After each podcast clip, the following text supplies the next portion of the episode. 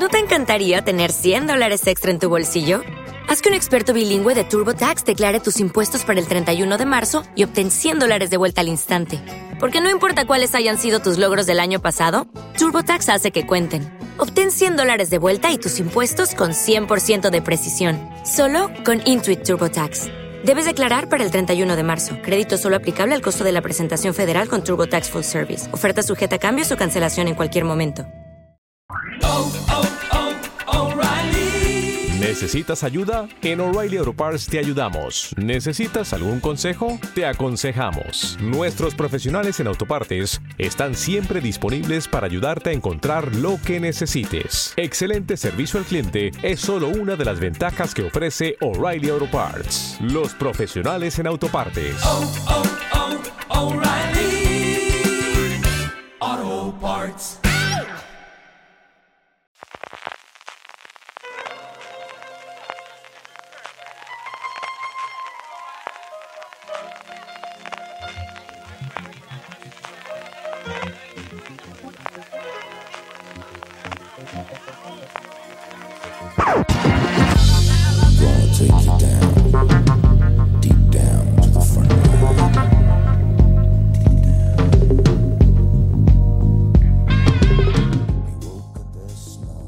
Bienvenidos a Streaming, el programa de Fuera de Series donde cada semana repasamos y analizamos las novedades y los estrenos más importantes de las diferentes plataformas de streaming, canales de pago y en abierto. En el programa de hoy hablaremos de la puesta de largo del último contendiente, Peacock, en las guerras del streaming, aunque por ahora solo estará disponible en Estados Unidos, del cierre de ciclo que supone para Amazon el final de Transparent y de un montón de estrenos, especialmente en canales de pago, porque sí, la temporada de otoño, la Fall Season, por fin ha llegado. Además, como es cada semana, repasaremos las series más vistas por los lectores y oyentes de Fuera de Series, por todos vosotros, a través de nuestro Power Rankings, donde, ojo spoiler, se mantiene el primer puesto, pero hay muchísimo movimiento a lo largo del Power Rankings, y terminaremos con las preguntas que nos envían relacionadas con el mundo de las series. Yo soy CJ Navas y tengo conmigo al otro lado de la línea de internet eh, a Francis Arrabal. Francis, ¿cómo estamos? Pues nada, ahora mismo estoy por aquí, por Málaga, CJ. Madre mía, la que se lió anoche los Emmy, ¿eh? Sin presentador ni nada, la que se lió, ¿eh? La que se lió, sí, sí, sí, gamberro, sin vergüenza. Estas fuerte cosas de que directos pasó, son ¿eh? terroríficas, Francis. son terroríficas, son. Madre mía, la que se lió anoche con Juego de Tronos. Madre mía, qué lío.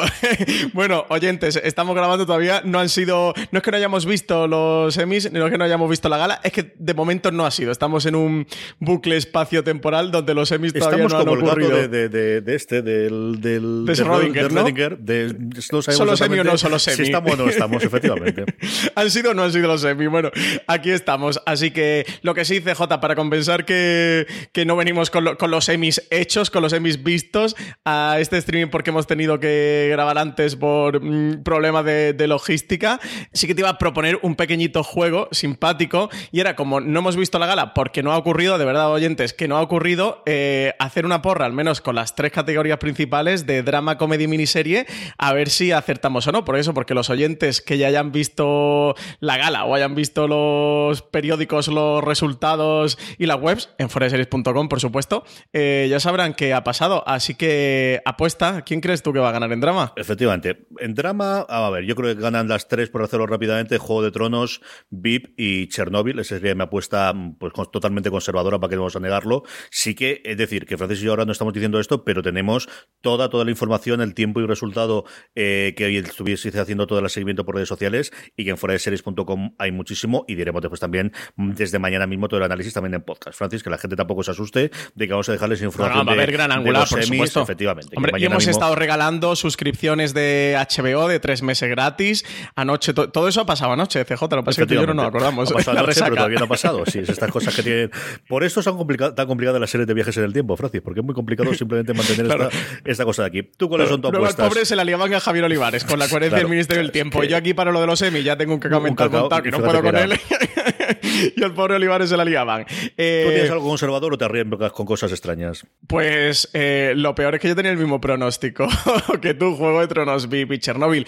Aquí con Chernobyl parece que Wendy Sias, eh, la de Así nos ven, la miniserie de Ava DuVernay de Netflix, parece que tiene bastantes opciones y que está ahí la cosa medio repartida con Chernobyl. Yo apuesto por Chernobyl. Ya sabéis que en mi corazón es Fossi Verdon la ganadora, pero no va a ocurrir. Esta es la última literalmente en todas las quinielas. Y me duele que esté por detrás de Fuga Nemora. Me, me duele en el alma. Eh, académicos, tenemos una vendetta abierta. Y con VIP, habrá que ver qué pasa si por ahí Fleabag consigue eh, seguir ¿no? esta bola de nieve de éxitos que lleva y le, le quita la última estatuilla a VIP. VIP ha ganado la estatuilla en todas sus temporadas, ¿no? No, la que la ha ganado en todas las temporadas es Julia Dreyfus por comedia y Eso es verdad, es Julia una cosa. Tiene en cuenta que el cuerpo electoral es distinto, porque no votan exactamente la misma gente dentro de la academia, igual que ocurre también con los Oscars, a la categoría de mejor serie, mejor miniserie, que votan las de mejores interpretaciones. Esa no sería un intercambio que yo creo que, que fuese descabellado. El que sí que gane Julia Louis Dreyfus y va a ya todos los récords habidos y por haber en cuanto a tener por, eh, el Emmy por todas y cada una de sus de sus presentaciones, de, perdón, en sus temporadas en VIP y, por otro lado que el otro se va a ser Fleabag, que al fin y al cabo es al menos ojos de la crítica y cuando escuches entrevistas con creadores de series la, la gran la serie del año, ¿no? Esa sí que es, es una cosa De, de, locura y de devoción absoluta como podría haber ocurrido hace un par de años o tres años con la primera temporada de Atlanta o con alguna otra comedia. Yo creo que esa sí que la tienen bastante clara.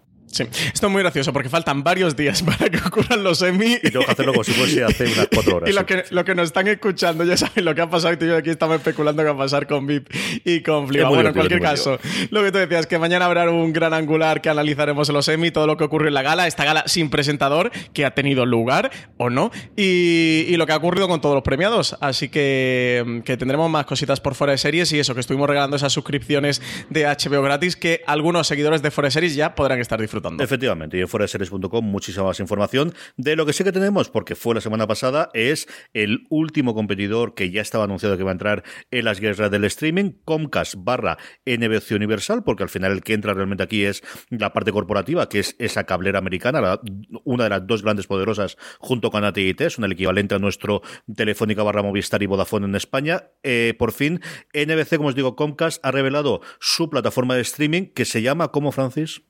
Pues un nombre un poco feo y malsonante como es Peacock, que es, lo he pronunciado bien, ¿no? Se pronuncia Peacock, ¿no? Que es eh, pavo real en, en, inglés por el, por el logo, por el emblema de NBC. Han decidido este nombre. Yo no sé si tú tienes debate en torno a él. A mí me parece tremendamente feo y de verdad que teniendo la marca de NBC, teniendo la marca de Universal, que la plataforma se puede llamar NBC Universal o NBCU o yo que sé, o algo no Universal, que le hubieran dado alguna vuelta, utilizar, o sea, entiendo el punto de utilizar el símbolo del pavo, que es muy reconocible de NBC, pero con la trayectoria que tienen los estudios de Universal, eso, que no hayan tirado a lo mejor más por ahí por ponerle Universal Plus o NBC Plus, ya que estamos con los Plus, pero lo de Peacock, de verdad, que, que, feo me suena, qué raro me suena este nombre. Yo me reí mucho cuando lo leí definitivamente me parecía primero una coña por una razón, y es porque hace dos o tres meses, recuerdo TV Talk Machine, que es uno de los podcasts míos de cabecera, que hacen entre Jason Snell, que es un periodista sobre todo del mundo de la tecnología, pero que siempre le gustado la parte de televisión americana, trabajó muchísimo tiempo como editor en jefe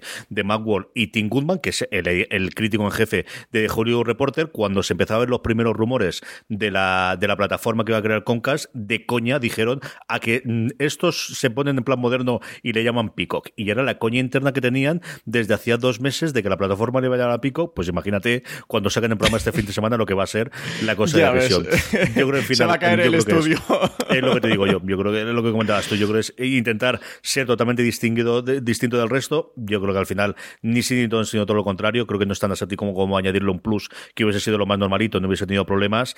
Eh, al menos es diferente. A mí tampoco me gusta especialmente. Lo que sí mm. tenemos, Francis, insistimos, esto es para Estados Unidos y todo muy complicado todavía, porque si eres cliente de Concast de Internet tendrá la suscripción parece que gratuita, pero mejor con anuncios. No está claro si tú eres un cliente en Estados Unidos de otra eh, cablera o tienes tiene la suscripción por Internet por otro lado, cómo te vas a poder suscribir, pero sí tenemos al menos fecha de lanzamiento y lo que puede ser más interesante, por si la venden internacionalmente y nos puede llegar a España, las primeras series que de momento ha encargado esta plataforma.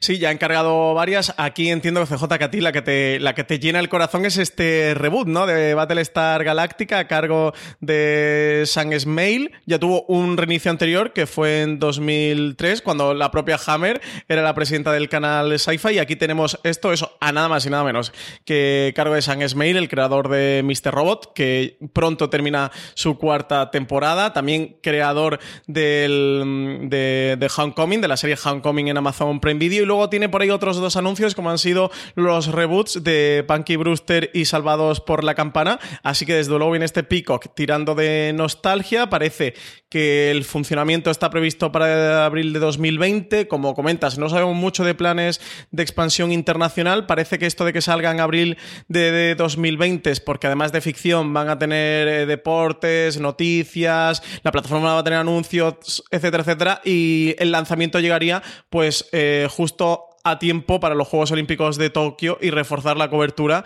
que, NBC va a hacer de estos Juegos Olímpicos. Y como estrella de catálogo, que se van a quedar con The Office, que, es de sus estudios, uno de los golpes que le pegan a Netflix en estas guerras eh, del streaming por la sitcom. Ya Friends eh, se, la, se la quedaba Warner Media para su HBO Max, ahora es The Office quien se lo lleva a Pico, que NBC Universal. Y aquí andamos también con, con las guerras por las sitcoms. Eh, en, toda la plena guerra del, streaming, que por cierto os recomiendo un artículo que, publicó Álvaro Niva la semana pasada sobre este tema en Fuera de Series. Eh, buscarlo y leerlo porque de verdad es muy interesante si os gustan este tipo de movimientos así más industriales, empresariales. Pues sí, a mí la de Battlestar Galáctica con Sam Smile, pues, pues eso por un lado me da mucho miedo porque me gustó muchísimo la versión de Ronald de Moore hasta el final. A mí yo soy de los que le gustó mucho el final, pero cualquier cosa que haga Smile ahí estaremos. Me gustó mucho que la nota de prensa daba mucho peso a los creadores y de hecho sacaban mucho peso a el otro gran mm, producto que me interesa ver desde lo que prometieron ahí es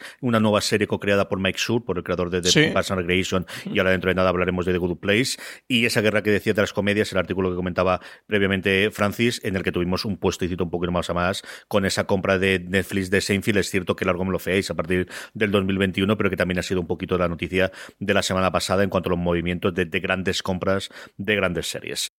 Francis, vamos ya con Filmin. Filmin nos trae el 24 de septiembre la primera temporada de Brassic. Una comedia gamberra que ha sido comparada con Shameless y con Transpoiting. Va sobre un grupo de amigos que viven en los suburbios de Lancashire y que, bueno, pues andan el día a día trapicheando, eh, trampeando, ganándose la vida como pueden y, sustentándose a base de robos ridículos y estafas de, poca menta. Y bueno, la plácida existencia que llevan en el día a día va a llegar a un punto de inflexión cuando la novia de uno de ellos va a decir que ha llegado el momento de mudarse a otro lugar para construir un futuro mejor para su hijo del que llevan. Como punto ese más curioso es que se le está comparando como una mezcla de eso entre Shameless y Transpoiting, reflejo de esos suburbios, en este caso, ingleses. Poquito a poco, como decimos siempre, filming que pues un estreno al mes, un estreno cada dos semanas, casi siempre de esta naturaleza inglesa que nos va trayendo series interesantes de la que hablaremos seguro en fuera de series. HBO España nos trae un estreno, como os decía antes, ya llega la full season, una compra de eh, televisión en abierto americana. Stamptown llega el 26 de septiembre. Esta está basada en la serie de novelas gráficas de título homónimo. Sigue a Dex Parios, que en la serie va a interpretar Kobe Smulders, una asertiva, fuerte, ingeniosa veterana del ejército, con una vida amorosa que es muy complicada, que tiene deudas en el juego y un hermano al que estar cuidando en Portland, Oregón. Sus habilidades de inteligencia militar la van a convertir en una gran detective, pero su estilo sin complejos la va a colocar en la línea de fuego de delincuentes incondicionales y no en alianza precisamente con la policía. Así que aquí tenemos a Kobe Smulders después de pasar por el universo cinematográfico de Marvel, CJ que llega a este Stamptown también adaptación de cómics. A mí es uno de los trailers que más me ha gustado de todo lo que he visto de lo que viene de la, de la temporada de otoño. Vale muchísimo la pena que la veáis. Es larguito porque prácticamente es una escena completa y luego al final unas cuantas imágenes. Dura unos cuatro minutos aproximadamente y no os quiero contar nada porque de verdad que me ha encantado el trailer de este Stamptown. No sé si mantendrá el nivel más allá del piloto, pero a mí me ha gustado muchísimo. Un personaje mucho más cercana de lo que ha hecho Kobe Smulders recientemente en, el universo de Marvel que lo que hizo en su momento, evidentemente, como, como conocía vuestra madre, pero de verdad que me ha fascinado y, me ha alegrado muchísimo, muchísimo saber que la traían tan rápido a España, tan pegado al estreno americano y tendremos episodio por, por semana ahí en HBO España. Esta yo os digo yo que es una de, lo que, de las que hablaremos. Y la otra, esa sí es una producción de HBO Estados Unidos, una de las grandes producciones que tiene de cara a otoño, hombre, no al nivel evidentemente de cuanto a presupuesto de Watchmen, pero sí de este tipo de series y de dramas que hace, nuevamente perrota eh, trabajando con HBO. El 28 de octubre llega La señora Fletcher. Protagonizada por Catherine Hahn. Es una serie limitada de siete episodios que se, la, eh, se basa perdonad, en la novela Superventas homónima de Tom Perrota. La serie va a seguir una historia doble de Coming of Age que narra los viajes, por un lado, personales y sexuales de una madre con síndrome del nido vacío y por otro lado la de su hijo, que está en el primer año de la universidad, mientras abrazan ambos su recién descubierta libertad con resultados más que óptimos. Perrota que ya estuvo, bueno, pues codo a codo con Lindelof en la adaptación de su Leftovers y que aquí ha tenido muchísima más relevancia en la creación, en, en al nivel de, creación creativa. Y quiero recordar que si no dirigía, sí que había escrito parte de los guiones de señora Fletcher, que como os decimos llega el 28 de octubre, os hablaremos más de ella conforme llegue a esa fecha. Movistar Plus, Francis, aquí tenemos nuevamente compras en primer lugar de eh, networks de cadenas en abierto americanas y es que el 25 de septiembre llega Emergencia. Es un thriller de ciencia ficción, una producción de ABC Studios de 13 episodios que está escrita y producida por Michael Fasekas y por Tara Butters, que han estado trabajando, son responsables de series como Agent Carter, Hawaii 5.0, Kevin Saves the Walls y algunas otras cuantas más producciones. Este Emergence, este Emergencias, narra la historia historia de un agente policía que se va a encontrar una niña sola en una escena de un extraño accidente de avión. Al ver que no recuerda nada de lo que ha pasado, decide acogerla en su casa mientras, bueno, intenta localizar a sus padres. Los acontecimientos le van a mostrar que alguien poderoso del gobierno pretende hacerse con esta niña a toda costa la investigación del caso la va a sumergir en una conspiración más grande de lo que podría haber imaginado con la misteriosa identidad de la niña en el centro de todo y una niña que a medida que vaya recuperando sus fuerzas va a demostrar esconder mucho más de lo que aparentaba. Muy high concept, a ver qué tal evoluciona más allá del piloto, que de inicio tiene, sobre todo el elenco también es bastante interesante, a veces siempre tiene un casting para los críos y incomparable con el resto de las, de las cadenas, a ver qué ocurre con esta emergencia, pues eso, es una serie que suena mucho, Francis, ahora que hemos tenido el, recordatorio del, aniversario de Perdidos, a las series que se hicieron después de Perdidos, sí, tener algo similar, ¿eh?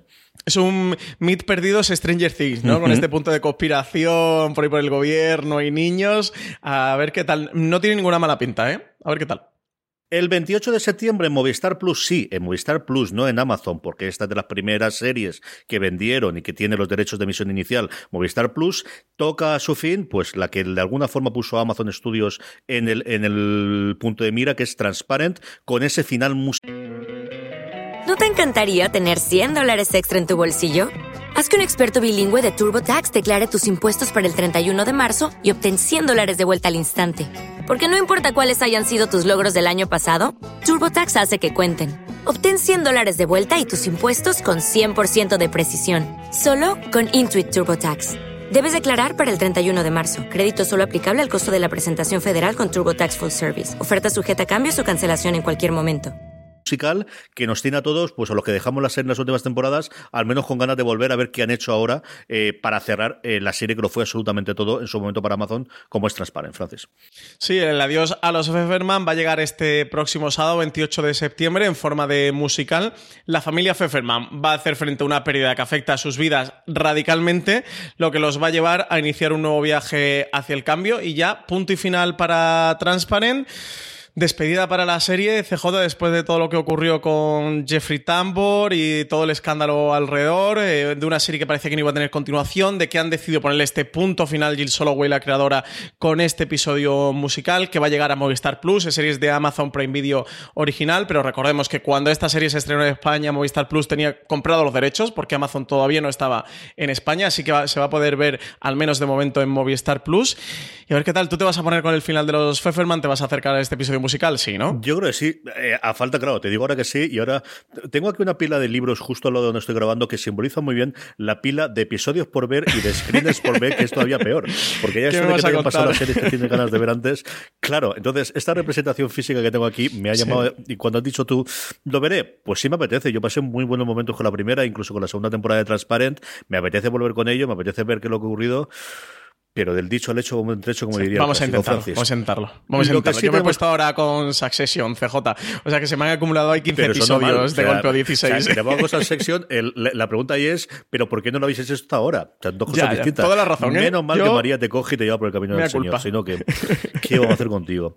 Por último, eh, yo creo que todos estábamos esperando qué iba a hacer Alberto Espinosa después de Pulseras Rojas, de, de Pulseras Vermellas, y su nueva producción se va a ver en Movistar Plus y se llama Los Espabilados.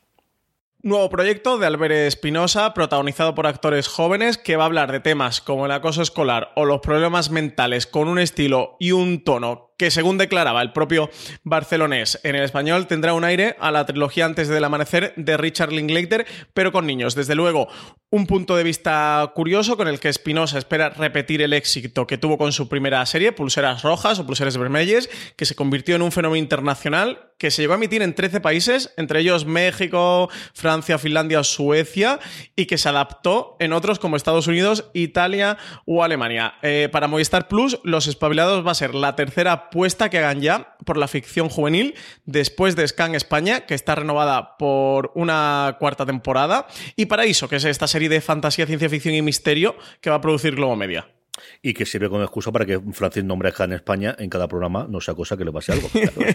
por Marina, yo lo hago solo por Marina. Lo sé, perfectísimamente. Sí, yo creo que al final Pulseras Rojas, la adaptación americana, yo creo que es una adaptación que si hubiese existido en un Netflix dos o tres años después de cuando se estrenó hubiese funcionado tremendamente bien. Yo creo que es una serie muy para, muy para la plataforma y creo que también lo puede ser para Movistar Plus. A ver qué tal le funciona porque al final es una de las de los grandes éxitos antes de que estallase totalmente la revolución de las plataformas de streaming. Es cierto que que al final Albert Espinosa se ha quedado un poquito atrás en ese paso, evidentemente con muchísimo trabajo en TV3, pero que no ha, que, tuvo su explosión dos o tres años antes de, cuando los showrunners o los creadores españoles tenían esa, esa capacidad de salir internacionalmente, eh, como estamos viendo a día de hoy. Vamos con el gigante rojo, vamos con Netflix, pues un porrón de cosas que voy a decir. La primera, se nos va, se nos termina ya y en España podremos disfrutar la de Netflix. The Good Place, su cuarta temporada llega el 27 de septiembre, Francis. Estoy con el corazón absolutamente partido. ¿eh? Tenía ya ganas de que se estrene la cuarta temporada de Good Place, que para nosotros, yo creo, CJ, que podemos afirmar, ¿no? Que es nuestra comedia actual favorita. Yo creo que para ti sí lo es, ¿no? Sí, sí. al menos de decir, si no favorita puede tener, a mí mi comedia favorita, igual que mi drama favorito, es Succession. O sea, no hay nada que me haga reír más, ni nada que me guste más verlo pero eh, ese cariño, esa sonrisa perenne que tengo en la boca, ese me vuelvo a reencontrar con mis viejos amigos de la televisión clásica, la televisión de siempre, eso me lo da The Good Place, desde luego. Una comedia que, mezcla la fantasía y que está creada por Make Sure. Es original de NBC, aunque aquí a nosotros, a España, nos llega a través de Netflix, por lo cual la vamos a ver semana a semana a partir del 27 de septiembre, episodio a episodio. La serie se centra en Eleanor Shellstrup, que está interpretada por Kristen Bell, que es una joven que acaba de fallecer y que se despierta en la otra vida, que es enviada allí por Michael, que es el, el personaje que interpreta Ted Danson, la envía a ese lado bueno, ese de Good Place, pero bueno, mm, no todo va a ser lo que parece y no puedo comentar mucho más allá. de Good Place, aparte de que, si todavía no la estáis viendo, que la veáis, poneros al día con las tres temporadas, porque para mí es mm, la mejor comedia de los últimos años. Me parece una, una serie absolutamente deliciosa. Es mucho más que una sitcom, aunque tiene los momentos de chiste continuo de, sitcom, es mucho más que, que, una comedia de personajes, de verdad que es una verdadera maravilla y tenéis que verla. Y además, es, eh, como decía Francis, es una serie que tuvo su momento de inflexión en el final de la primera temporada, que ha tenido varios después, del que podéis hablar y del que yo siempre recomiendo, si escucháis y podéis entender en inglés, el podcast oficial de NBC es de las mejores cosas producidas, yo creo junto con el Chernobyl, los dos ejemplos que yo mostraría a día de hoy de cómo se hace un podcast de acompañamiento de una serie realmente maravilloso. El 27 de septiembre también nos llega la primera serie que realiza eh, Ryan Murphy para Netflix. Es cierto que esta no estaba dentro de su encargo, es un encargo previo que la productora había vendido, pero el caso es que The Politician nos llega el 27 de septiembre, Francis. Una comedia con un reparto espectacular que regresa a uno de los escenarios preferidos de Ryan Murphy para situar estas sátiras, como es el Instituto. La serie apunta ser una continuación a medio camino entre Popular y Glee, eh, las otras dos ficciones del guionista y productor que transcurren en ese entorno. Sin embargo, esta, como él mismo ha declarado, va a añadir un componente de crítica social muy importante. La historia gira en torno a un adolescente de una familia adinerada de California, cuyo sueño es el presidente de los Estados Unidos, nada más y nada menos, el chico nacido con ambiciones, y su primera parada para ello va a ser entrar en Harvard y antes ser elegido presidente del Consejo Estudiantil de su instituto, iba a estar dispuesto a prácticamente cualquier cosa para poder conseguirlo. Además, sobre The Politician hay una cosa muy curiosa alrededor y es que Ryan Murphy ha hecho un plan de cinco temporadas y que en cada una de ellas Peyton, el protagonista, se vaya presentando a unas elecciones diferentes hasta culminar de verdad en las elecciones presidenciales. Así que Ryan Murphy nos ha hecho este pequeño spoiler de que este chico que estamos viendo en el instituto presentándose al delegado de instituto va a llegar a ser candidato presidencial de los Estados Unidos. ¿Eh, CJ? Mm, los dos hemos visto el primer episodio. ¿Qué te ha parecido, Francis? Pues me ha gustado bastante, bastante. Debo decir que tiene un tono muy curioso y muy particular, porque a veces está muy tirado a la comedia y tiene algunas escenas que son muy dramáticas, pero que luego vuelve a sacarte a la comedia. Y no sé si a ti te ha parecido, pero a mí me ha recordado un Glee Meet American Crane Story y Versace, porque él, el protagonista, eh, Peyton, que lo interpreta Ben Platt, me, recuerda mucho al, al Kunana de American Crane Story y Versace. Tiene un tono muy curioso, de verdad, me parece. Por un lado, que le puede sacar unos referentes muy claros, pero que por otro lado es una serie tremendamente original y yo recomendaría, oyentes de fuera de series, que os acerquéis a ella. De verdad que tiene un tono un tanto extraño, pero creo que le debéis de dar una oportunidad y a partir de ahí que decidís si os quedáis con ella o no. Eso, por un... No sé si a ti te pasaba CJ, pero por... A, trozos veía mucho Ryan Murphy, a trozos veía algo completamente diferente y algo nuevo y algo original. Me ha parecido muy loca y cuando es. Mm, cuando tiene un humor negro y cuando es cabrón y sinvergüenza es muy divertido. Así que yo me la voy a quedar de Politician. Yo me lo he pasado muy, muy bien viendo el primer episodio. Y aquí tengo varias cosas. Una, yo me tiro los primeros 20 minutos diciendo: Ben Platt está muy bien, pero ¿por qué no está Darren Criss haciendo este personaje? Ben Platt está muy bien, pero ¿por qué no está Darren Criss? y luego tiene dos escenas. La conversación que tiene junto con, eh, con el, River en, la habitación de él. Y luego al final que decir: Venga, voy a dar un pase a Ben Platt, que está muy, muy, muy bien. Yo creo que está muy bien. Tiene una serie de nombres lo más enloquecido. Aquí tenemos mm, Peyton, pero luego tenemos River, Sky y sobre todo Infinity, que era una cosa que a mí me tiraba para atrás. Claro, yo todo este tema de elecciones estudiantiles y universitarias, que teóricamente nos vendrá después, ah, yo mm, comparo aquí en el que tienen este debate, en el que hay un auditorio lleno, como mil personas ahí metidas, a lo que conseguía o lo que costaba ser en mi instituto delegado del consejo escolar, que era, me presento yo porque no hay nadie más, que fue mi caso, o luego cuando fui delegado general de estudiantes de toda la universidad, claro, a mí me hace mucha risa cuando ve las comparaciones.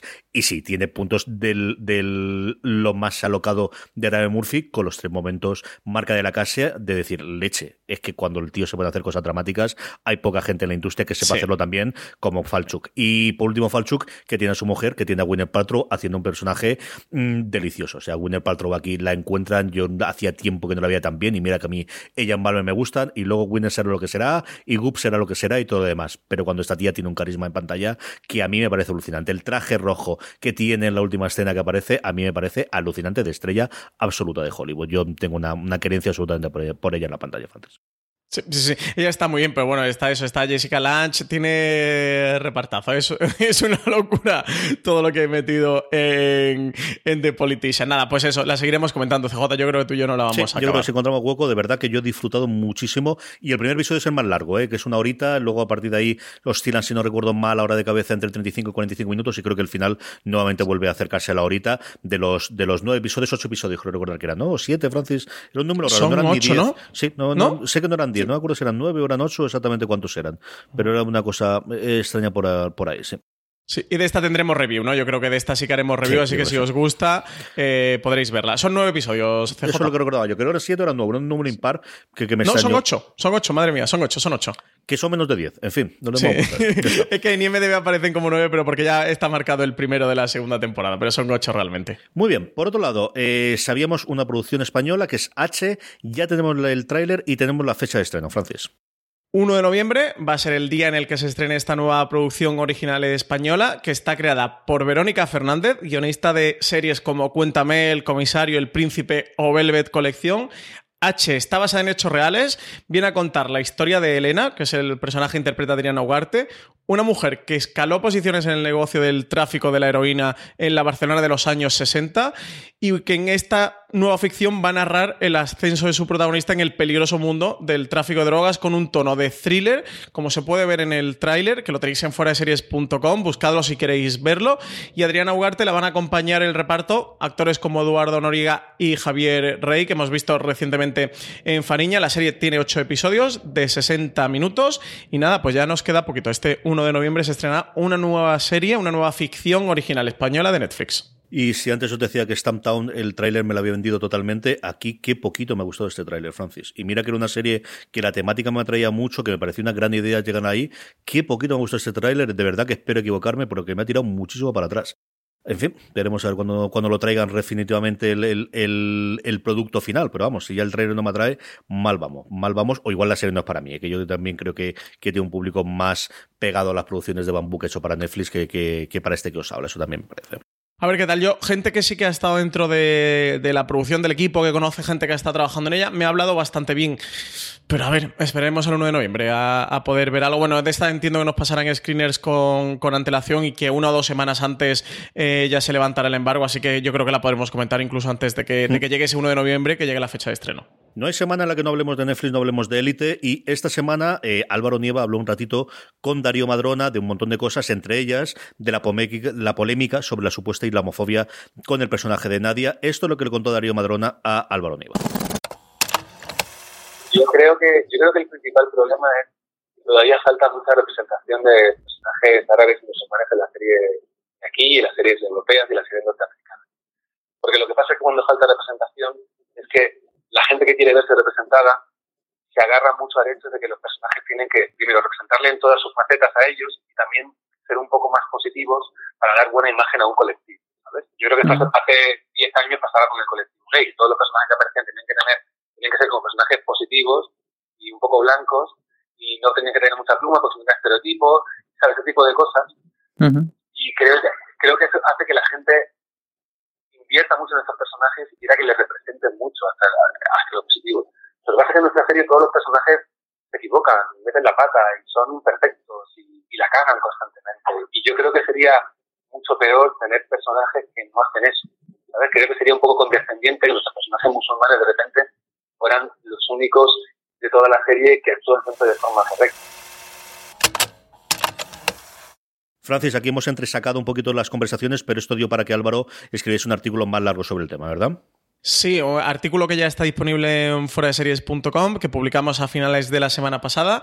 Se llama Islamofobia, la trama de Nadia. El creador de Elite responde a las críticas. Una entrevista que hizo Álvaro Nieva Darío Madrona, co-creador de Elite, junto a Carlos Montero, con motivo sobre todo en Estados Unidos de una polémica o cierta polémica que se levantó especialmente en Twitter, más en Twitter que los medios, que luego los medios hicieron un poquito de eco en torno a eso, a así la trama de, Nadia en esta segunda temporada era islamofóbica. Bueno, eh, Darío Madrón en la entrevista lo, podréis leer con, Álvaro que responde al, tema y bueno, todo lo que opina de lo que ocurrió. Este audio que hemos sacado aquí para streaming me resulta muy interesante por todo el tema de la representación, de cómo lo habla, de cómo lo trata, de eh, cómo habla de, al final de, la representación de personajes eh, musulmanes o, que siguen el, el, Islam, de cómo habla también de la representación de, de, personajes gays en las series de los años 90, de los años 2000. Es un debate muy interesante el que, el que él plantea y, el punto de vista que él al final tiene como creador, como persona,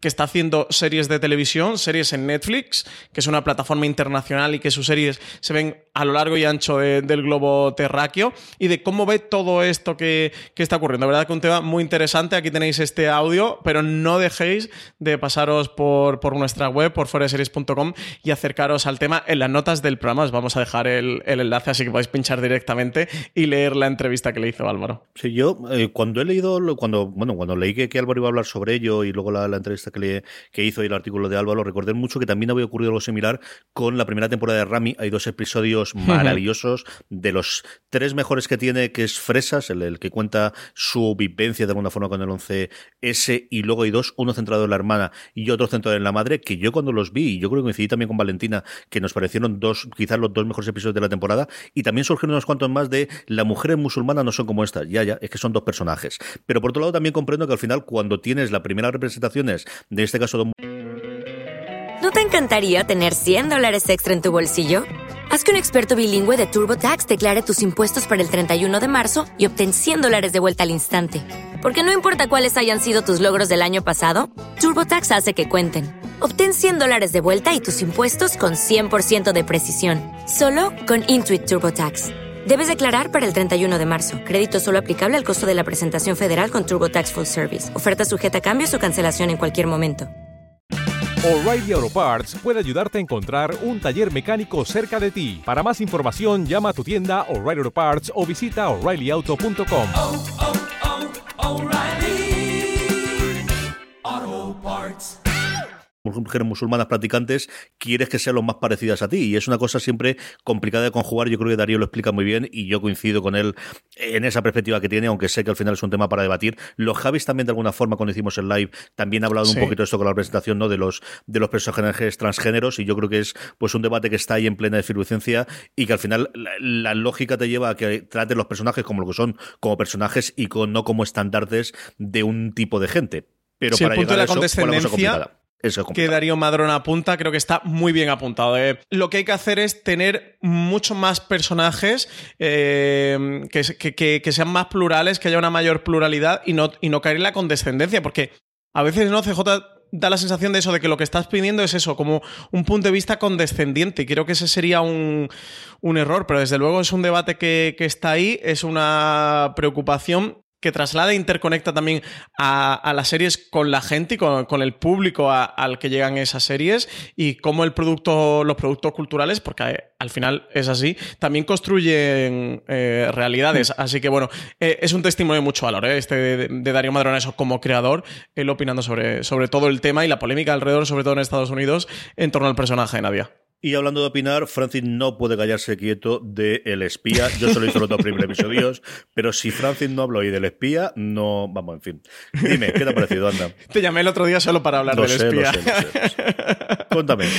Me ha fascinado. Me ha parecido una preciosidad de, mm, de miniserie junto a Chernobyl y a Fossey Verdon. Y no he visto todavía Wendy C. Ash, eh, la de Ava DuVernay, que de hecho voy a intentar verla antes de que sean los Emmy, porque para mí todavía no han sido los, los Emmy y quiero llegar a la noche de los Emmy con la miniserie de Ava DuVernay vista. Eh, estaría en mi trilogía de grandes miniseries de este 2019.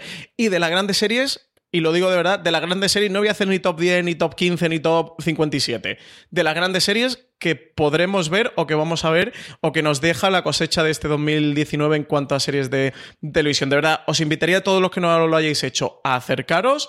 Ved el primer episodio. eh, es un thriller de espías. Está escrito y dirigido al completo eh, por Gideon Raff, que, que es el creador de Prisoners of War, eh, la, la serie que luego adaptó Homeland en Estados Unidos. Fue el remake norteamericano, que eso que dio lugar a, a Homeland. Así que ya podéis ubicar un poquito al creador, a Gideon Raff, de, de dónde viene. Sacha Baron Cohen es el protagonista, interpreta a Ellie Cohen, que fue un espía real. Está reconocido como uno de los mejores espías que ha habido en la historia de Oriente Medio y como uno de los mejores espías de la historia de la humanidad. La historia verdad es fascinante. Yo la conocía, pero a grandes retazos. Todo lo que cuentan durante los seis episodios que dura esta miniserie, eh, hay algunos hechos que me han dejado con el culo torcido, pero total, porque hay dos, tres cosas de esto no puede estar pasando, muy loca. Bueno, es una agente de- del Mossad israelí que se infiltró en Siria, evidentemente con toda una tapadera construida alrededor, y, y que al final tiene un, tiene un debate profundo mm, sobre el sentido de los espías, porque esto no tiene nada que ver con James Bond,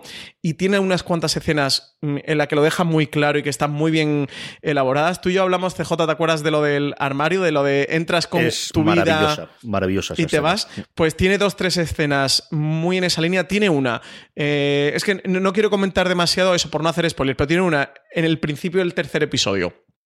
En el que un personaje eh, del servicio secreto del Mossad le da un. le abre un maletín y le está dando pues las herramientas y útiles de, espías, donde llevas camuflado diferentes cosas, y, llega un momento que es la pastilla del arsénico, un bote de pastillas con arsénico por si lo pillan para que se suicide. No os voy a decir nada, pero esa escena hay que verla. Es una preciosidad, lo bien construido, cómo maneja el lenguaje audiovisual, eh, sobre todo la, potencia al final del lenguaje audiovisual, de cómo much- muchas veces para narrar algo y darle un peso y darle importancia, no hay que estar diciendo, no hay que estar sobreexplicándolo todo. Y de verdad creo que eh, una serie de televisión o el lenguaje audiovisual llega a la sublimación y esa escena de verdad me dejó fascinado. El, luego además el cuarto episodio me ha pasado una de las cosas más extraña que me han pasado últimamente, que es que de verdad eh, fui a mirar cuánto tiempo, porque lo vi ya muy tarde, había visto el tercer episodio, pero bueno, después del tercero quería ver el cuarto, eh, no quería dejar la serie, pero ya era tarde y al día siguiente me tenía que estar pronto, pero no me pude resistir y me puse el cuarto episodio. Y dije, bueno, veo la mitad, veo la mitad del episodio y mañana, para mañana me dejo la otra mitad para la hora de comer o algo, algo así. Cuando pensaba que llevaba 20-30 minutos, miré por qué tiempo real iba para pararlo y dejarme al día siguiente, y justo cuando le fui a dar, CJ acabó el episodio, un episodio que creo que dura 53 minutos, ¿eh? O sea, es absolutamente vertiginoso y el sexto episodio mm, es una maravilla. Eh, creo que ha quedado claro, ¿no, CJ? Que eres pie de que me ha gustado. Y la fotografía es alucinante, ya sabéis, que lo dije por aquí en streaming, que me he comprado pantallaca de 65 pulgadas, no tan grande como la de CJ, vuelvo a insistir, porque no se construyen, no, se venden tan grandes como la de CJ, eh, pero me pillé una OLED eh, nueva de 65 pulgadas. Qué preciosidad de fotografía tiene el espía. Eh, eso que hay que verla, que, es una historia maravillosa. María, el corte, eh, cuando ha dicho Francis eso de me puse el siguiente episodio para verlo, sácame ese corte para la próxima que me dé la barrila sobre que tiene que ir semana a semana, que si no, no se disfrutan, sácamelo, que, que lo voy a poner de, tono de llamada, sácamelo, gracias. Cuando te mando un WhatsApp. Sí, sí, sí, Que me escuche. En fin, esta me la ¿qué te ha gustado? Yo esta creo que la terminaré de ver este fin de semana. Nuevamente, vuelvo a mirarme la pila de libros, un reflejo de la que tengo de, episodios, pero sí, de verdad que yo lo disfruté muchísimo y me sumo a las, a las recomendaciones de Francis total y absoluta de, del espía, una de esas grandes, bueno, pues de, estrenos. Y mira que, que yo tenía todas las reservas del mundo, hasta el tráiler. Este es otro de los trailers que también me la vendieron desde el principio de este que verla sí o sí. Y la soberbia interpretación, CJ, perdóname mil porque te haya interrumpido, la soberbia interpretación de Sacha Baron Cohen, ¿eh? que no la he recalcado por no dar la turra, pero es que a Sacha Baron Cohen, mm, la actuación que tiene, ojalá que le den más papeles de este tipo, con este peso de protagonista y más papeles dramáticos, ¿eh? porque Yo ha creo que más que él quiere, mucho más de verdad. ¿eh? Yo creo que es que él se divierte mucho con lo otro y este, espero que sea un antes y un después, porque es verdad que está desde el primer momento espectacular el tío. ¿eh? Sí, a mí me, me, ha encantado. me ha encantado. Vamos con canales en abierto, por fin, como decimos siempre en el, madre mía, la coña que siempre con el por fin en el mundo de, la tecnología, pero este es un por fin con todas las de las leyes que parece, bueno, por fin, el 7 de noviembre Paramount Network nos anuncia que va a estrenar Atrapa a un ladrón. Francis, digo yo que sí, eh, que esta será de verdad ya, ¿no? Por fin, en letras mayúsculas. Pues sí, porque llevamos esperándola seis meses o nueve meses al menos. Eh, recordemos que, que, Paramount la anunció para principios de junio, que se va a estrenar en principio de junio de, este año, que, que, que al final por algún motivo decidieron retrasarla. Se anunció, nada, hace cuatro días, que lo anunciaron por Twitter, que, sí que ya por fin la iban a lanzar, la iban a estrenar el próximo 7 de noviembre. Tampoco nos queda demasiado CJ para una serie que tú y yo tenemos muchas ganas de ver. Está creada por Javier Olivares, el creador del Ministerio del Tiempo. Es quien se ha enfrentado a este reto de adaptar en formato seriado la historia de Atrapa un ladrón de la película de Alfred Hitchcock de 1955, en la que se basa la serie que sigue a Juan Robles en 2019 un, un, ladrón en Buenos Aires que ejecuta un robo de guante blanco de un cuadro valorado en 4 millones de dólares y que nueve años después en Barcelona se va a casar con la inspectora de policía Lola Garay, que la interpreta Alexandra Jiménez, nuestra adorada Alexandra Jiménez CJ, eh, quien no conoce que su pareja es en realidad un ladrón muy conocido y, que es afamado mundialmente como el gato. Y así es como arranca esta historia de Atrapo Ladrón, eso que por fin parece que la vamos a ver el 7 de noviembre. Yo a esta le tengo muchas, muchas ganas. De hecho, cuando en junio llegó el día y no se estrenó, me llevé un gran chasco. Sí, señor, y sabemos que ya se ha estrenado en Italia, en Argentina es posible que la estrenen también para estas fechas, y esta ya os hablaremos de ella segurísimo. Y, ah, nuevamente otro tráiler que me gustó muchísimo, especialmente el personaje de Alessandra Jiménez. Cerramos, como siempre, antes de las recomendaciones con los canales de pago. Francis, lo primero que tenemos es National Geographic nos trae The Hot Zone el 24 de septiembre. En 1989, en un laboratorio científico a las afueras de Washington, D.C., el mortal virus del ébola hizo su primera aparición conocida en suelo estadounidense y el hallazgo y posterior contención de este filovirus letal que alcanza una tasa de mortalidad de hasta el 90%, fue gracias a un grupo de valientes científicos y soldados liderados por la teniente coronel Nancy Jacks. La serie de National Geographic, de seis episodios de una hora de duración, está inspirada a su vez en los eventos reales que se describen en el bestseller internacional de Richard Preston y cuenta la desgarradora historia de una crisis global que no llegó a estallar de milagro, una serie protagonizada por Juliana Margulis. Que tenía yo totalmente perdida. Mira, mira, interpretando a los Morgulis, me extraña un montón. En fin, a ver qué ocurre con esta. La que sí que tengo totalmente realizada, esta es una de las que se ve en mi casa todas las semanas, sí o sí. Niebla, eh, vamos, nieva eh, exactamente lo que el tiempo que haga. 27 de septiembre por fin nos llega la decimosexta temporada de Anatomía de Grey.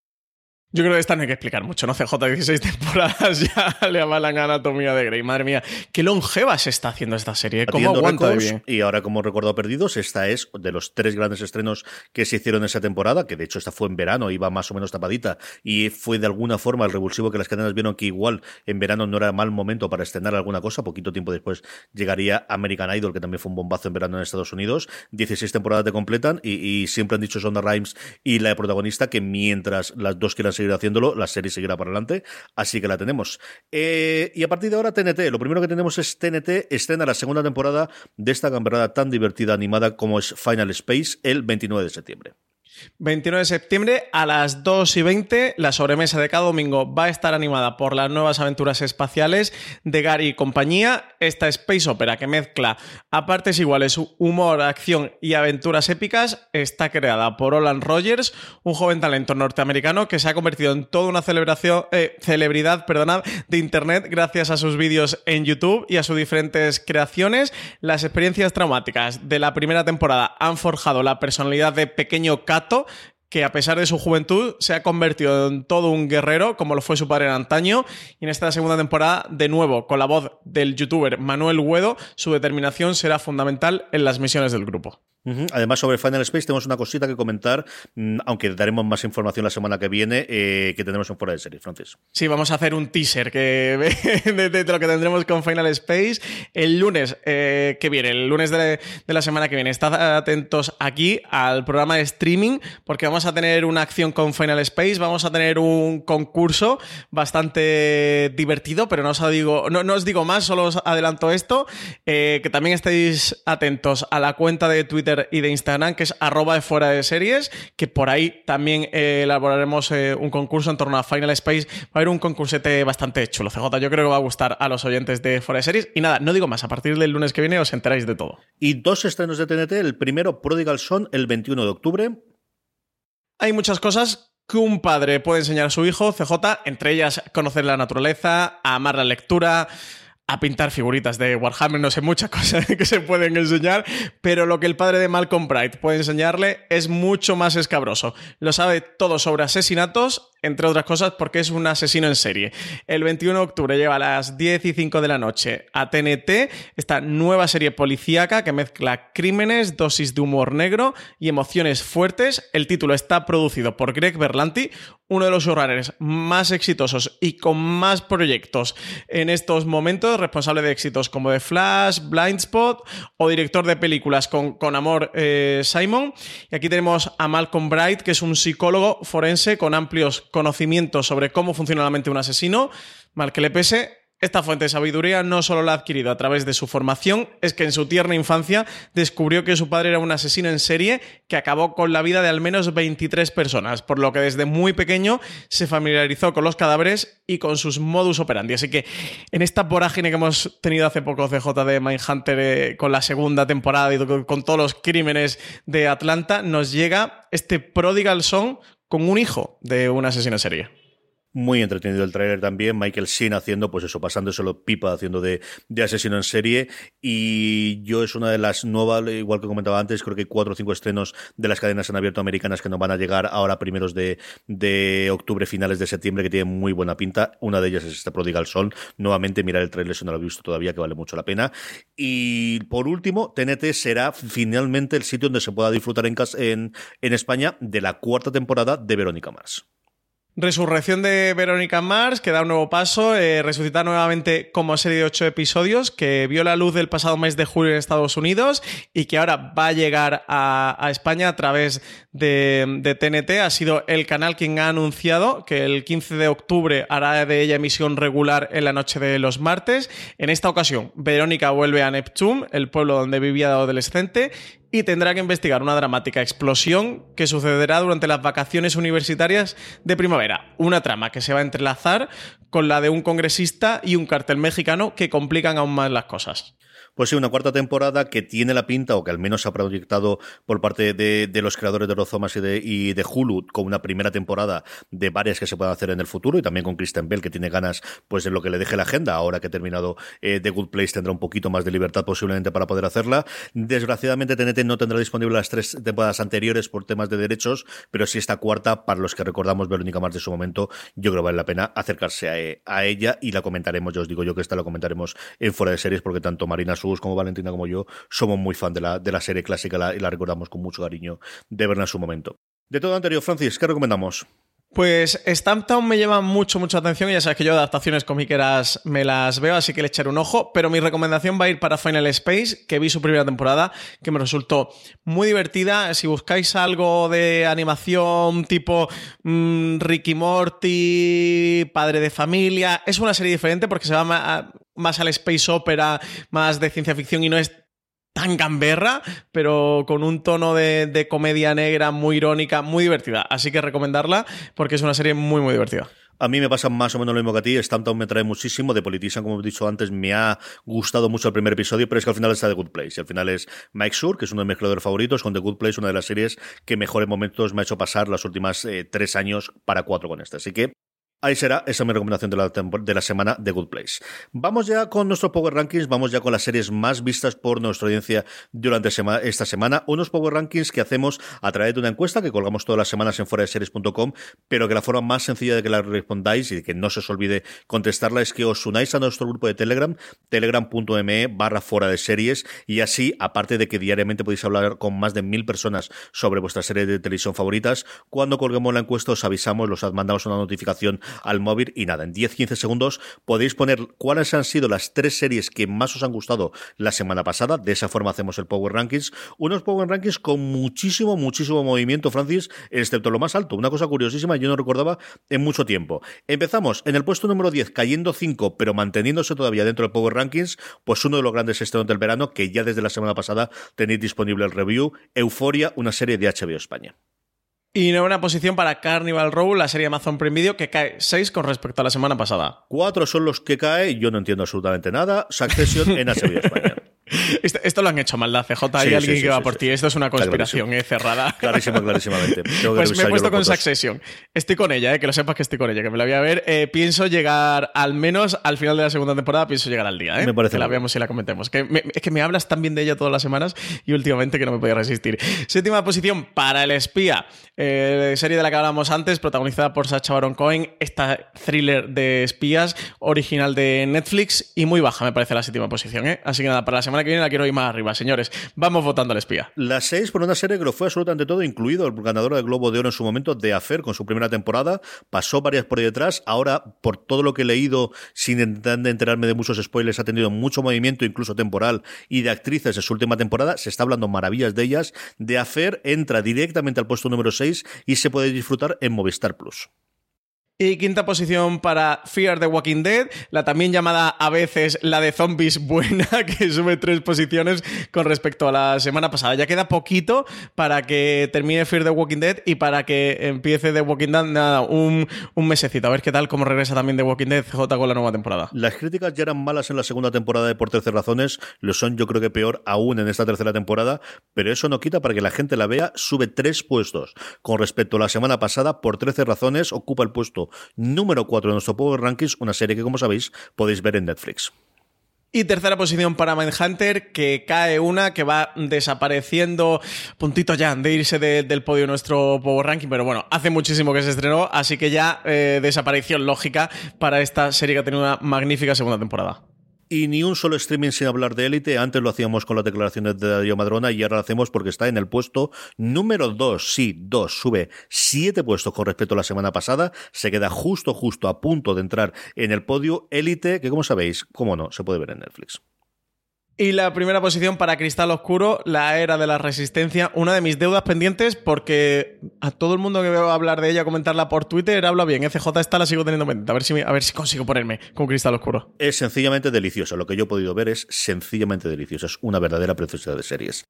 Y vamos, como siempre, terminamos eh, este streaming con las preguntas de los oyentes, preguntas que nos hacéis llegar por redes sociales. Nos podéis encontrar como fuera de series en todos sitios, Facebook, Instagram, Twitter, allí donde queráis. Y sobre todo que nos escribís acompañando a esa encuesta que os comentaba previamente con el, eh, las preguntas de Power Rankings. Os dejamos siempre un puesto abajo para poder escribir, como ha hecho, por ejemplo, PJ Cleaner, Francis. Pues sí, PJ nos comentaba que el otro día se presentó el servicio de series de streaming de Apple TV, que tiene buena pinta todo, que solo le queda una duda, si además de los dispositivos donde se ha anunciado que estará disponible la app, creemos que la pondrán disponible para cualquier dispositivo de Android. Dice que sería una gran ampliación de mercado y nos manda saludos guapetones. CJ, ¿tú qué piensas que va a ocurrir Yo no con lo todo esto? descartaría en de- absoluto. Y, y eso es algo que la Apple de hace 10 años, bueno, también, porque luego al final el iPod tenían su sistema propio y luego al final eh, tuvieron iTunes también en PC, en Windows en su momento. Y ya se va a poder correr seguro en navegadores, así es que si el navegador es capaz de hacerlo, lo podrás correr y yo no descartaría que la aplicación estuviese disponible. Igual que la aplicación de música también está disponible, que está eh, disponible. Creo que no es su foco inicialmente, que ellos también ven que este tipo de series, sobre todo la de Apple TV Plus, la quieren tener en general, pero yo creo que la aplicación de televisión de Apple, yo no descartaría que en un futuro la tengamos dentro de Android para absolutamente nada. Porque está claro que al final lo que quieren es hacer este paso a servicios y que no solo sirva como era tradicionalmente los servicios para vender más iPhones, sino que se mantenga por su propio pie. Y de ahí tienes la integración con los televisores Samsung, tienes la integración con Roku, tienes la integración con Amazon Fire y, ese eh, el fuego que han hecho con Amazon. Yo no lo descartaría en absoluto, aunque sí que es cierto que a día de hoy, si vas a mirar la página web de Apple, no te parece que exista como tal la aplicación para Android de lanzamiento el 1 de noviembre, pero yo no descartaría. Ujú. Pues a ver, a ver qué hace. Yo, desde luego, eh, era algo que no me, que había planteado, pero porque entendía que, que no iba a ocurrir. Pero fíjate, tú sí que estás bastante convencido de que pueda pasar. A ver qué tal, seguiremos aquí pendientes. Eh, Lalo Burguet nos dice: ¿Cuáles serían las plataformas de streaming que hay que pagar sí o sí en el 2020? Dice que para él serían Netflix, Amazon Prime, HBO y ahora Disney también. ¿Qué, ¿Qué opinamos nosotros? Que nos manda un abrazo y que sigamos así. Pues nuevamente, esto lo discutíamos el otro día. Esta es la, gran pregunta que todo el mundo nos hacemos en cuanto a número y cuáles son la, primera eh, decisión. Yo creo que mm, eh, lo que está en la cabeza de todo el mundo, primero, más o menos ese orden, Netflix y luego puede estar Amazon Prime o HBO. Yo creo que Disney, para los aficionados, pues sea de Marvel o sea de la Guerra de la Galaxia, va a dar un salto muy, muy grande previo. Y yo creo que siempre habrá cabida para uno, dos, tres canales pequeñitos. Pues si te gustan las series británicas, puedes tener Acorn. Si te gustan eh, las cosas que tiene Start Play, que yo creo que está haciendo una encuesta bastante grande, tendrás esta de ahí. O tendrás Sky y luego tendrás las subidas y las bajadas. Para mí, yo creo que yo, mm, nuevamente, aquí yo creo que nosotros no somos especialmente ejemplo porque yo intento tenerlas absolutamente todos, porque sí, también al final vamos a dedicarnos a esto y vamos a hablar de ellas. Yo creo que ese número de 3, 4 eh, a lo mejor dos habituales y dos o tres que vayan cambiando con respecto a los meses en función de los estrenos, podría ser algo que tengamos en los próximos años, Francis. Sí, sí, yo creo que al final novedades eh, importantes, relevantes de Netflix y de HBO tienes todos los meses, eh, literalmente todos los meses, y casi que meterían esa ecuación a, a, Movistar, también por sus series originales españolas y por las compras que siguen teniendo y el acuerdo con Showtime, pero fundamentalmente, Netflix, HBO. Y mira, el planteamiento este que tú haces, CJ, me, me, parece bastante bueno, porque se puede quedar por cuánto, por unos 30 euros o algo así, tener dos plataformas fijas y otras dos que fueran rotando. Mm, Disney Plus va a tener un catálogo, eh, sobre todo para el que le guste el tipo de producto Marvel, Star Wars, alucinante. Ahora lo que trae Apple TV Plus, las cuatro series con las que sale, eh, The Morning Show, eh, For All Mankind, sí o Dickinson, pintan mmm, alucinantes. Eh, Stars ya estamos viendo cómo va trayendo joyitas eh, y cada vez tiene más. Así que sí, bueno, quizás a lo mejor tener un Netflix o un HBO como fijas y luego pues ir aprovechando y suscribirte un mes a Filming para esas, todas estas series que van trayendo que comentamos o Amazon Prime. Lo único es el caso de Amazon Prime es que sí que tiene esta suscripción anual que sale más económica, pero Amazon Prime también la puedes, ya, ya se puede contratar por un mes, o sea que te puedes suscribir un mes, ver las series que te gustan, aprovecha y te, te compras algo por, por Amazon si, si, necesitas hacer algún regalo, comprarte alguna cosa de Amazon y eso, y bueno, y puedes ir picoteando por otras, incluso ahora con Movistar Plus, como sacaron esta plataforma de Movistar Lite, que vale 8 euros creo que uh -huh. es, ¿no, CJ? Pues sí. te puedes suscribir y aprovechas si ves el original que han lanzado ese mes o el mes anterior, ahora en octubre viene vendrá la serie de, de, Leticia Dolera, pues aprovecha si quieres verla, déjate llevar y te das de alta, ¿no? Así que yo creo que estamos en un buen momento, de verdad. Sí que puede ser que todo nos estemos agobiando mucho de cabeza y más, hay que tener muchas diferentes, eh, hay que pagar muchos servicios, es mucho dinero, pero bueno, al final, pues lo que tú comentas, puedes tener una, puedes tener dos como base, porque al final eh, te daría, te, te, suscribirías y te darías de alta todos los meses, porque siempre van a tener normalmente algo que quieras ver y cuando lleguen los fines de semana sin plataformas de streaming hoy día en el sofá son muy tristes, eh, y luego tener otras, una, dos, tres, que vayas rotando y vayas viendo lo que se vaya estrenando. Así que es un buen modelo que quizás empiece cada vez a aparecer más, ¿no? Yo creo que sabremos algo para finales del, año que viene, cuando ya entre HBO Max y lo tengamos disponible Kidio lo quiera internacionalmente, cuando Disney se ha establecido, cuando veamos lo que es capaz de hacer eh, Apple a un año vista. Yo, desde luego, hasta de aquí, si estuviese en Estados Unidos, añadiría Hulu a día de hoy. Yo creo que es una cosa imprescindible. Yo, de hecho, lo utilizaría más que Netflix posiblemente. Pero cuando digo, yo creo que el número concreto empezaremos a editorializarlo, yo creo dentro de un añito, dos añitos, en cuanto empiece a hacer la gente cálculo y decir, pues igual nos salía más rentable coger todo nuestro catálogo y vendérselo a Netflix que montar esto de aquí, que montar la infraestructura, que tienes que tener un sistema de pagos, que tienes que tener gente de atención al cliente, que tienes que hacer lo demás. Para eso nos quedan dos, tres, cuatro añitos aproximadamente para que haya, pues, igual que esta expansión, hay una compresión que es, bueno, pues el signo de los tiempos y cómo funcionan todos los, los negocios. Yo no da tiempo una preguntita más, Francis. Pues nos preguntaba Ana Belén Aparicio, hola a todo el equipo. Lo primero es que sois la mejor opción para estar al día y tener toda la información sobre series. Sois imprescindibles tanto por los podcasts como por la web para que vean qué de cosas bonitas nos dicen, FJ. Además de, verdad, además de verdad. Ana Belén, my new favorite person In the Wall y On the Wall. Decía, quería saber si tenéis información sobre un par de series.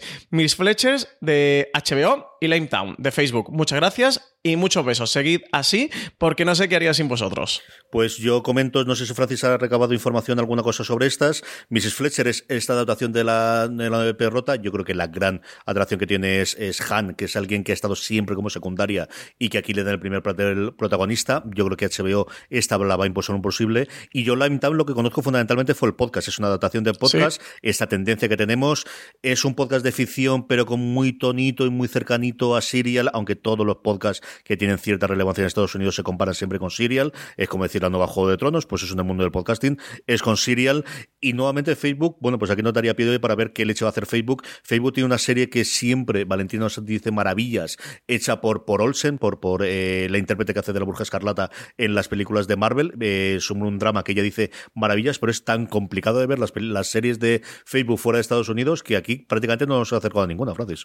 hace muy poquito ruido eso, y eso que están disponibles gratuitamente, tampoco es que la estén promocionando demasiado. La estrategia de Facebook, igual que la de YouTube con, con series, ha sido una cosa extraña que nosotros hemos comentado en algún gran angular y también por aquí en streaming. En cuanto a Limetown, se estrena el 16 de octubre. Como tú bien decías, es una adaptación de un podcast norteamericano del mismo nombre. Es una historia alrededor de la desaparición de más de 300 personas en un centro de investigación de neurociencia que está ubicado en Tennessee y que los protagonistas son nada más y nada menos que Jessica Biel y Stanley Tucci. Agarraos, o sea que, esto ha debido de tener su, presupuesto y desde luego una serie que pinta muy bien. A ver si llega por aquí, la podemos ver, qué facilidades, porque luego creo que Valen nos lo comentaba, ¿no? Que no suelen tener subtítulos al castellano, ya no es que estén dobladas ni subtítulo a castellano y Creo que como mucho tiene subtítulos en inglés y tampoco estoy seguro, creo que en inglés sí. O sea que desde luego, bueno, pues es una barrera para el público español poder ver series de Facebook Watch. Eh, vamos recogiendo el chiringuito. ¿Qué pueden descubrir nuestros queridos oyentes esta semana en la cadena de podcast, Francis? Pues como decíamos al principio del programa, mañana vamos a tener el gran angular dedicado a la a la, noche, a la gala de la ceremonia de los premios Emmy, con todo lo que ha ocurrido, con, nuestros favoritos, con lo que pasó, con cómo fue esta gala sin, sin presentador, si Juego de Tronos ha arrasado o no, que no lo sabemos de momento, eh, y demás. Eh, también el miércoles habrá un top de películas que nos gustaría ver adaptadas a serie, que hicimos Valentina Morillo, Marina Such y yo, os lo recomiendo, que es un, un prueba que quedó bastante divertido, y tendremos review de The Voice, la serie superhéroes de Amazon Prime Video, que, se estrenó en, agosto, que si no había quedado por ahí el review un poquito atrasado, pues porque ha habido tanta cantidad de estrenos potentes en las últimas semanas que aún no habíamos podido publicarlo. Y bueno, en este estuviste tú, CJ, junto a Dani Simón y, Jorge Navas, así que, podrán ya escucharlo este jueves, esta semana, los oyentes de Fuera de Series. Efectivamente, por los oyentes de Fuera de Series eh, longevos, en principio, vuelve a estar Jorge y Dani Simón en un programa con nosotros. En la web tenemos un montón de contenido, un montón de noticias y de informes, pero sí que queremos descargar, destacar, perdonadme, cuatro o cinco artículos de los que tengamos disponibles ya en la web o a lo largo de esta semana, Francis. Tendremos el, la entrevista, artículo que os comentábamos de, de, Álvaro Nieva con Darío Madrona de Islamofobia en la trama de Nadia, el creador de Élite responde a las críticas. También os recomendamos la columna de Valentina Morillo de la semana pasada. Yo también tengo prejuicios con las series, donde habla de Succession, habla de Barry, habla de unas cuantas series. Muy interesante la columna de, opinión de, de Valen. Luego también tenemos un artículo que hizo Marina Such precioso a las series diarias que se llama Saltos temporales y nuevos personajes. Así se renueva una serie diaria habló con Borja González Santaolalla, habló eh, de, de Amares para siempre, habló con Tirso Calero de Servir y Proteger, habló con unos cuantos coordinadores de guion, gente que está trabajando en series diarias. Y por último, os recomendamos que recientes aniversarios fueron ayer, pasado domingo, aniversarios de, de Friends y de Perdidos. Hemos hecho revisionado de sus pilotos, el de Friends por Álvaro Niva y el de Perdidos por María Santonja. A ver, eh, después de todos los años que, que han pasado, cómo han envejecido sus pilotos y cómo se mantienen hoy día. Pues hasta aquí ha llegado streaming. Recordad que tenéis mucho más contenido, todo el que comentábamos antes en formato podcast en la cadena de Fuera de Series, disponible en iVoox, Spotify, Apple Podcast o cualquier reproductor de podcast que uséis, simplemente buscando Fuera de Series, ahí nos encontráis. Dejadnos me gustas y comentarios tanto en iVoox como en Apple Podcast, que los leemos todos y los seleccionamos para leerlos en el programa. No olvidéis pasaros por nuestra web fuera de series.com, donde podéis encontrar mucho más contenido sobre series, como se ha comentado Francis. Don Francis Arrabal, hasta la semana que viene.